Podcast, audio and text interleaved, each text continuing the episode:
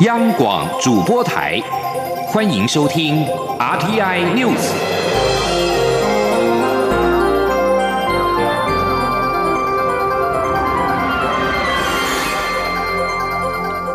听众朋友您好，欢迎收听这节央广主播台提供给您的 RTI News，我是张顺祥。美国卫生部长阿扎尔访问团搭乘空军 C 四栋 B 行政专机，九号的下午四点四十八分抵达台北的松山机场。今天开始将展开数天的访问。无独有偶，为了吊唁李前总统，日本前首相森喜朗九号也率团在两点三十分左右飞抵台北。森喜朗率团抵达台湾之后，下午的四点会晤蔡英文总统，五点到台北宾馆吊唁李登辉，傍晚的六点三十分随即搭乘包机离开台湾，旋风访问四小时。阿扎尔一行人则是将要停留数日，除了会晤蔡英文总统，将跟卫福部长陈时中、外交部长吴钊燮等多名的部长见面。阿扎尔也是一九七九年台美断交以来访台层级最高的美国内阁官员。美日访问团搭机降落台北松山机场，阿扎尔一行人大概在下午的五点抵达。当时日本访问团的包机还没有离开，因此阿扎尔的行政专机一度在停机坪上跟日本的吊唁团的包机同框。美国卫生部长阿扎尔访问团抵达台湾，总统府九号晚间表示，这次台美防疫交流没有涉及到所谓成立新的国际组织事宜，府方期盼双方在共同发表的防疫伙伴关系联合声明基础上面，持续的深化医卫合作。日本媒体稍早报道。阿扎尔访问团来到台湾，双方有可能就取代世界卫生组织的新国际组织的设立交换意见。不过，总统府晚间回应表示，这项报道属传闻。这次台美间的防疫交流，并没有涉及到所谓成立新的国际组织事宜。总统府表示，期待台美双方在共同发表的防疫伙伴关系联合声明基础上面，持续的深化医卫合作，也期盼透过此行与政府相关人员的当面交换意见，共同研拟未来合作方向，让台湾模式能够对全球抗疫有更大的贡献，也让全世界更支持台湾的国际参与。阿扎尔率访问团九号下午搭乘美国空军 C 四栋 B 行政专机飞抵台北松山机场，并且在机场接受 COVID-19 的病毒检测。阿扎尔午夜推文表示，访团成员检测结果均为阴性。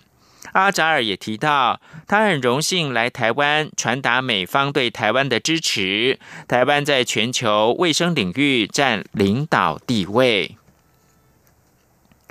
另外看到的是，日本前首相森喜朗九号率日本国会跨党派议员来台湾追思前总统李登辉。蔡英文总统下午在总统府内接见日本吊唁故李前总统访台团。总统表示，李登辉重视台日关系，众所周知，也致力促进台日友好，感谢日方率团来台吊唁李登辉。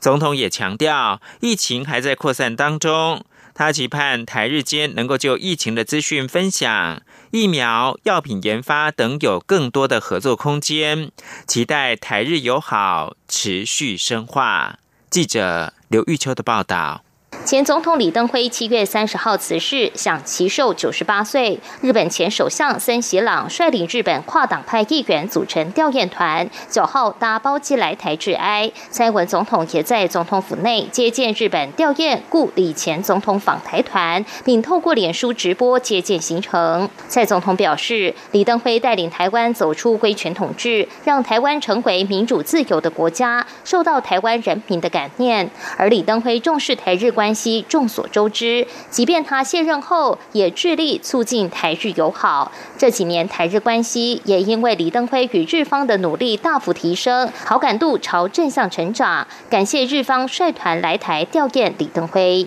总统也提及，在这一次武汉肺炎的疫情中，台日官方有多次合作。他更要感谢日本首相安倍晋三等人多次为台湾参与 WHA 仗义直言，期待台日间能在防疫上有更多的合作空间。目前的疫情仍在呃扩散当中，我也希望台湾和日本能够就疫情的呃资讯能够分享。疫苗药品的研发，还有医疗专家交流等项目，能有更多合作的空间。而对于东京奥运因疫情延期，蔡总统说，衷心期盼疫情在各国通力合作下尽早获得控制，让奥运能在明年夏天顺利举行。届时，台湾政府与人民会全力支持与支援，期待台日友好继续深化。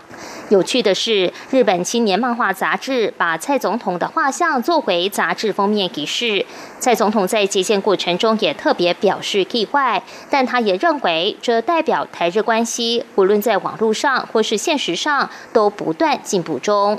而森喜朗则是透过致赠以蔡总统画像作为封面的漫画杂志给蔡总统纪念，还笑称这是他这辈子第一次买漫画杂志，这是产地直送。森喜朗也强调。无论是日本政界或是人民，都非常尊敬李登辉。他也透露，安倍晋三得知李登辉辞世后，随即致电给他，征询是否来台吊唁的意愿。尽管他正在进行洗肾治疗，无法离开东京两天以上，但他仍欣然接受。森喜朗也代安倍传话，盼李登辉安息。日方也为李登辉一生对台日关系所做的贡献，表达由衷的感谢与敬佩。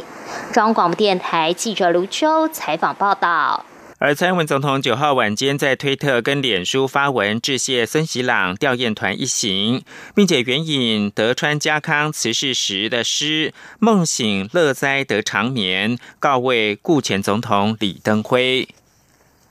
森喜朗九号下午五点抵达台北宾馆，他致吊唁词时表示，他跟李登辉曾数次相拥而笑，度过愉快的时光。李登辉是台湾总统，他是日本的总理，虽然各有立场，但是友情跟尊敬未曾动摇。相信两个人的友情会传承给下一个世代，台日友好关系更加的稳固。森吉朗在离去前受访表示，李登辉生前不断告诉日本人要对自己有信心，这确实感动跟影响不少日本人。他也说，这是日本二战失败之后能够走出来的原因之一。记者肖兆平报道。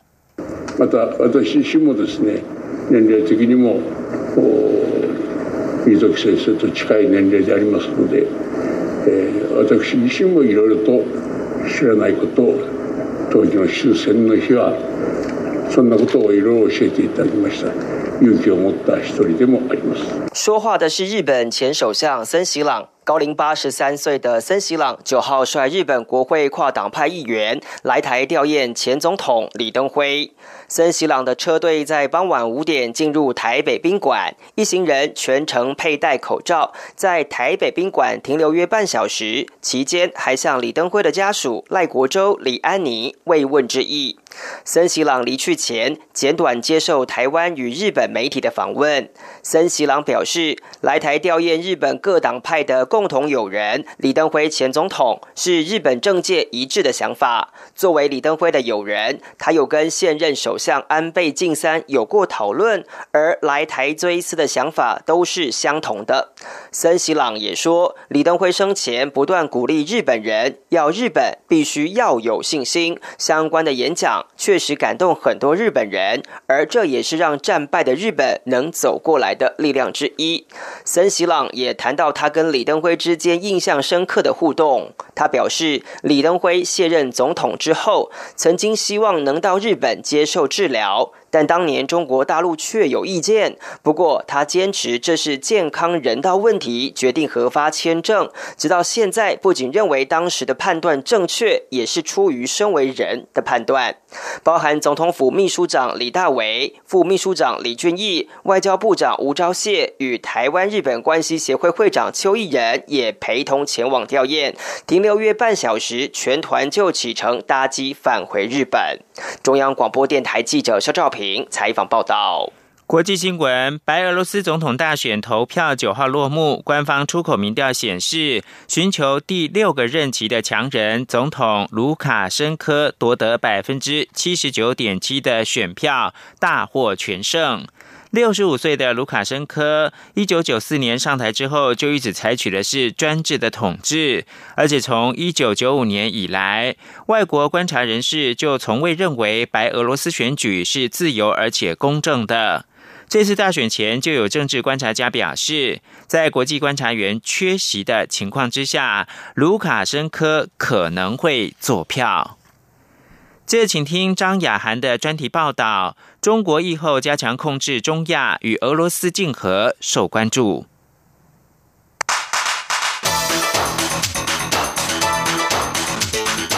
专题报道。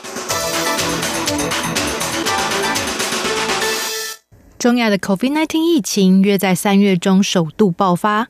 为了遏制疫情，哈萨克和吉尔吉斯从四月开始实施了一至两个月的紧急状态。中亚各国为了应对疫情的反复，一度放宽的限制措施再次收紧。哈萨克便因为疫情升温而重返紧急状态，对人员、货物流动和投资建设进度都造成了扰动。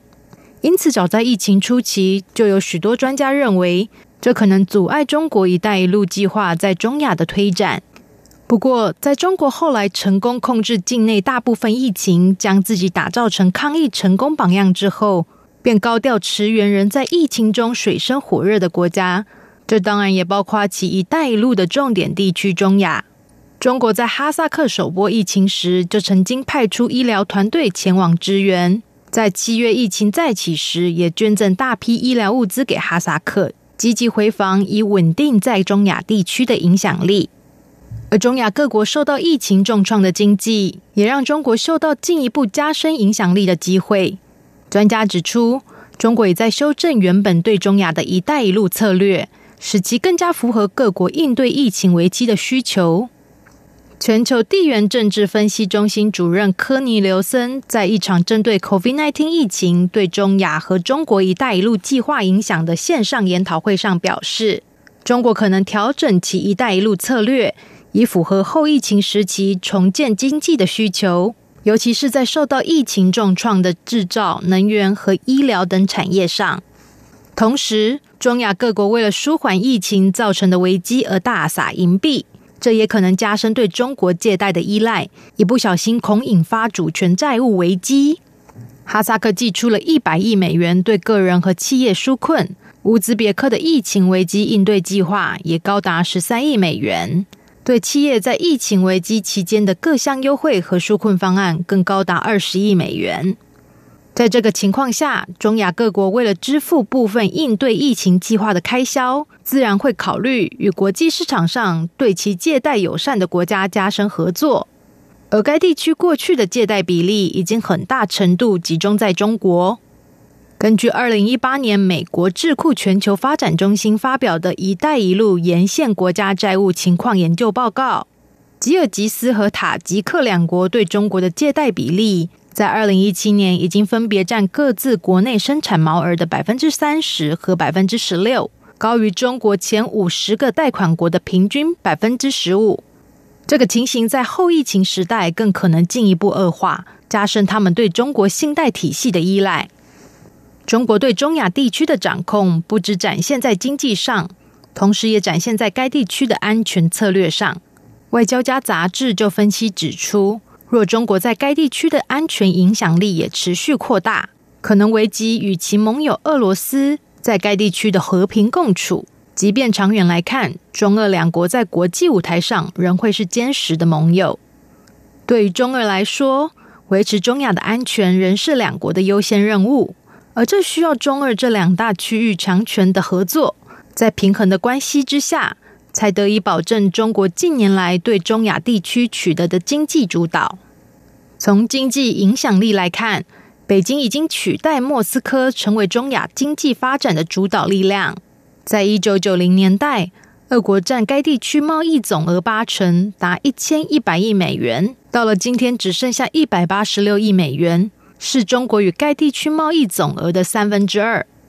然而，俄国能是中亚地区安全的保证人。根据美国俄罗斯研究智库凯南研究中心今年五月份公布的报告，在过去五年，俄国军售占了该地区国防军武市场的百分之六十二，并且仍在中亚境内保有多处军事基地。不过，中国除了经济影响力之外，对中亚地区的军事市场也展现强大的兴趣与野心。根据该报告，从二零一零年到二零一四年。中国对中亚提供的军售从百分之一点五大幅增加到百分之十八，更在二零一六年在塔吉克高山地区建立首个区域内的军事设施。该份报告也做出警告：尽管俄国在该地区仍然占有军事安全上的优势，但中俄之间的实力差距正加速缩小。若这个趋势持续下去，在未来十年，俄国对该地的军事优势可能不复以往。即便中俄两国未来整体策略上仍是盟友，但在中亚可能面临更加微妙的竞争与平衡关系。这对维持未来的两国同盟关系，可能要花上更大力气，克服彼此之间的摩擦。以上专题由央广编译，张雅涵撰稿播报。谢谢收听。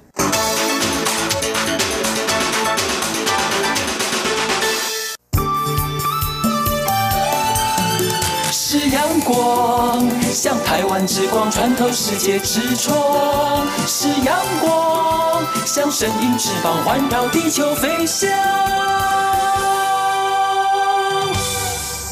现在是台湾时间清晨的六点四十六分，我是张顺祥，继续提供新闻。中央流行疫情指挥中心九号宣布，台湾新增一例从菲律宾移入的 COVID-19 确诊个案，这使得台湾确诊人数来到四百八十人。指挥官陈时中表示，这名确诊个案是二十多岁女性，案四八零。她在今年的元月二十号到菲律宾，八月七号独自返国，九号确诊，目前是住院隔离治疗当中。而指挥中心也表示，考量菲律宾 COVID-19 疫情上升趋势，而且台湾七月以来三十二例境外移入确诊者当中，有二十例就是从菲律宾移入。为了边境防疫安全，指挥中心宣布，八月十二号开始，从非国飞抵台湾的所有旅客，一律入境的时候都要裁剪，而且还要集中检疫。肖兆平报道。中央流行疫情指挥中心九号宣布，国内新增一例自菲律宾返国的 COVID-19 武汉肺炎境外移入确诊个案，这是台湾总确诊人数来到四百八十例。值得注意的是，有鉴于七月以来。从非国入境被验出阳性反应的个案持续增加，指挥中心除了在七月二十六号宣布非国入境者都要筛检的措施外，九号更进一步拍板，从非国入境的所有旅客还要加上十四天的集中检疫。指挥中心指挥官陈时中说：“这一段时间在菲律宾，我们整体入境的旅客，他的一个阳性数是百分之五，那其他的国家、其他地方入境的，好的阳。”性率是百分之零点零三，啊，这有相当的一个距离，所以为了哈相对的在社区更多的保护，啊，所以在这个时间我们先实施，哈，除了在入境裁剪之外，哈，我们都采取集中。哈，嗯，集中检疫，哈，集中检疫的措施。之所以要求集中检疫，除了考量菲律宾近期的阳性率偏高之外，陈时中也说，因为统一的集中检疫会比居家检疫有更完整的管理机制。他说。所以换句话说，在检疫期间，哦，可能还有一些相关的已经有染病，那时候会可能有发病、有传染性。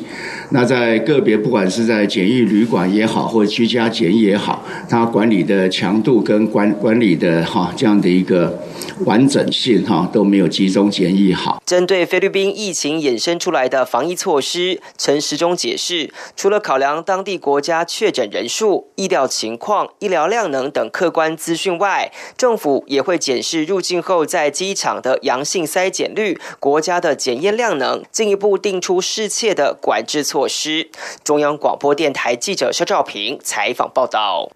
二零二零 Podcast 突然在台湾爆红，收听人数快速成长。这当中，台湾通勤第一品牌在短短两个月，从原本收听排行六十几名，窜升到主要 Podcast 平台的第三名。而两位三十多岁的男人闲聊哈拉，究竟有什么魅力，能够让超过十万名听众跟随？就连民进党高雄市补选的候选人陈其迈都上他们的节目接受访问。央广记者特别访问两人，听听他们怎么说。江昭伦报道。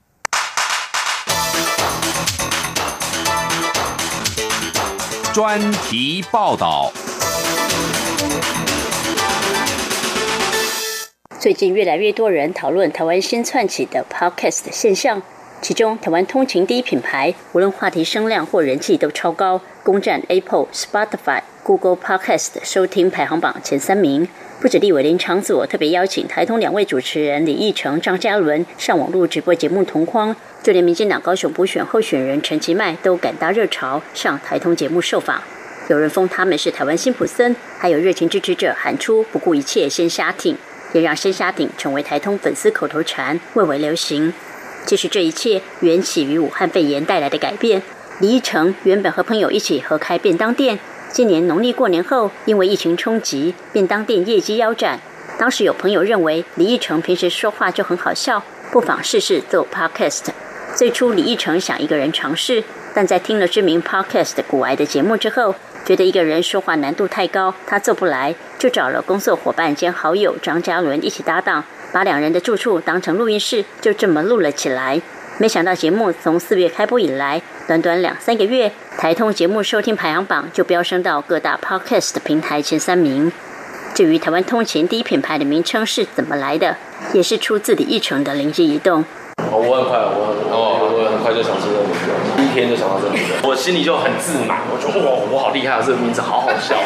因为你不可能真的变成第一品牌，然后就觉得很北烂。然后因为是朋友跟我说，通勤的时候他们都。其实开始这个东西蛮多都在通勤收听，然后我就想说，哎呦不错哦，我就想要那个台湾第一家咸酥鸡，对对，我就把这是整个凑在一起说，那我就要台湾通勤第一品牌好了，哎，把第一品牌加在名字里面很北蓝的，真的很北蓝。对对然后我们节目有讲过啊，因为这件事就是只能有一个人做，就只能做一次了，以后就不能再做了。这样我就觉得很爽，我就觉得很好玩。台通为何能吸引一票支持者力挺？很多听友认为，李义成、张嘉伦两位主持人天南地北，什么都能闲聊，也会跟上时事话题，很诚实，但话不少，超舒压，却还是很有梗。尤其李义成的夸张笑声，更是节目的一大招牌。近日节目也邀请漫画店老板谈退休生活，邀请刑事律师谈实务经验，爆笑中也让听友反思许多议题。尽管强调话题不设限，但两人仍有底线。不欺负弱势，不把自己的意见强加在听众身上。李一成说：“比如说，大家每个人谈论政治或者自己的方法，但是呢，我选择用一个较理性跟温和的方式跟大家讲说我是怎么想。我觉得不要恶意攻击别人，然后不要欺负弱势。有时候很多弱势是跟你反对你的人，老实讲，我都觉得韩粉是弱势。这个时候啦，当初当然不是嘛，现在是啊。那你现在还去欺负韩粉，就等于去欺负一个手上没有武器的老人。我觉得这就是过分的行为了。”有人挺，当然也有人不以为然。对于批评声音，两人都强调欢迎在他们的脸书上留言指教。对于合理的意见，他们很愿意倾听改进。对于节目走红，李义成说他们有预设到自己会受欢迎，但觉得应该只是同温层里的红，而不是像现在这样短短时间就累积超过十万粉丝听众。但能够让听众听了哈哈大笑，他们很有成就感。而且他们也强调，平时两人聊天的效果其实跟节目上差不多，并不是装出来的。李义成说：“对，如果真的会做声音的人，就知道闲聊最难，闲聊最难。闲聊谁要听你闲聊？设计闲聊很有趣吧？比较轻松啦，不要不要把我们想的好像我们是一个高高在，我就是你最有趣那个朋友，你懂吗？我们想要做就是这样子啊，这两个很有趣啊，你拨空听我们聊天一下，哎，啊笑一下，爽就好了。这一集烂，听下一集看看。”为了营造朋友在一起聊天的氛围，担任节目制作人的李义成其实很有想法。嘉伦他就是扮演一个角色，不能够知道他的反应都要是及时啊，我是都知道的，所以呢，节目制作我会跟他讲气话，跟他讨论一下，觉得这主题 O 不 OK，然后他还跟我讲他的感觉，他觉得这很无聊，这很有趣，但我不鸟他，就有时候他不喜欢这题目，我还是要讲，我还是要讲，但因为他很了解我，哎，他他很懂我，大概接得住的就只有他而已，我们认识很久了，那个对话感才会强，你才会跟他一样说，哎，对。不是这样子想啦，就是会跟他有一起有回应，所以才会有一种你跟我坐在一起聊天的感觉。啊，这个是我我我原本就想好这件事了。另外，中央大学中文系毕业的李义成也认为，大学的学历经验让他具有一定赏析凭借事物的能力。台大戏剧系毕业的张嘉伦也从如何捍卫自己的舞台设计作品过程中，学习到如何应对挑战的能力，这些都对主持 Podcast 的节目带来一定的帮助。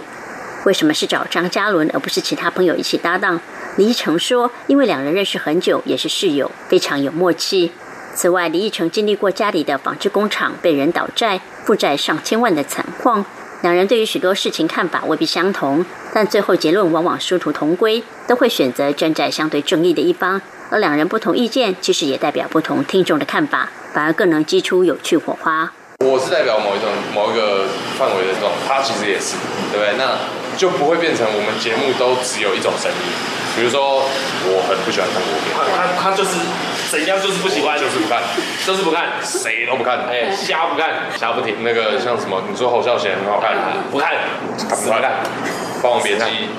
等着要看，都还没看，对，然后他就会一进去很好看，哦，哎呦，那个很好看。所以我们这样在节目上的时候，对，我就可以代表都不看。的人，他就可以代表。我就啊，我就很气，我就觉得你怎么都不看，你很多，明明就有很多很好的，可能他就讲再怎么讲。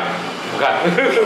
讲下面留言的时候就会有人回馈嘛，就会一边人讲说，哎，家人为什么不看这个很好看？然后另外一边讲说，哎，我也真的都不看。这也是好玩的地方。也因为两人够熟悉，当李一成状态不好时，张嘉伦就成为最佳防护网，就会主动多说一些，让节目能够顺利进行。节目窜红之后，两人走在路上开始会遇到粉丝听友要求签名，不过他们认为比起萧敬腾之类的当红艺人，他们还是差多了。李一成说。我们很常聊这件事，就是所谓你有不有名。像我，我们的定义就是你没有办法去 seven 才叫做很有名。比如萧敬腾不能自己去 seven，会引起骚动嘛，对不对？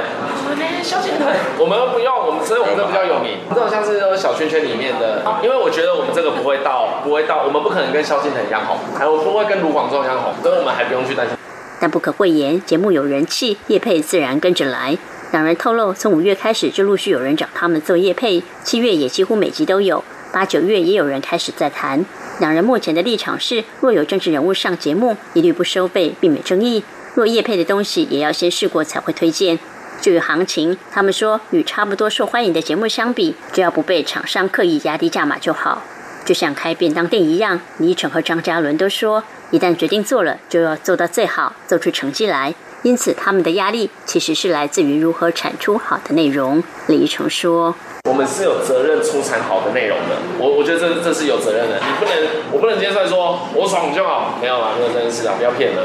那个好的创作者他们不会这样子讲，因为你讲的话其实很多人在听，好的不好的人家都会吸收，啊，很多人那么支持你，你讲一些不要不要讲一些烂东西误导别人，这样不好啦，就是我觉得真的是不好，啊，我觉得有这个自觉的话，听众就会喜欢你啊，听众知道你对你的节目负责任，对啊，他们都听得出来。谈到未来，李依晨透露，下一步应该会推出其他节目，什么形式还不确定。由于业配增加，收入跟着增加。目前张嘉伦已经暂时不在便当店兼职，李依晨也会逐渐淡出便当店的工作，专心经营 Podcast。两人都认为，台湾的 Podcast 才正在起飞，越来越多人加入，会让整体环境更好，一切都还有非常多的可能性，值得拭目以待。中国面台记者张昭伦台北采访报道。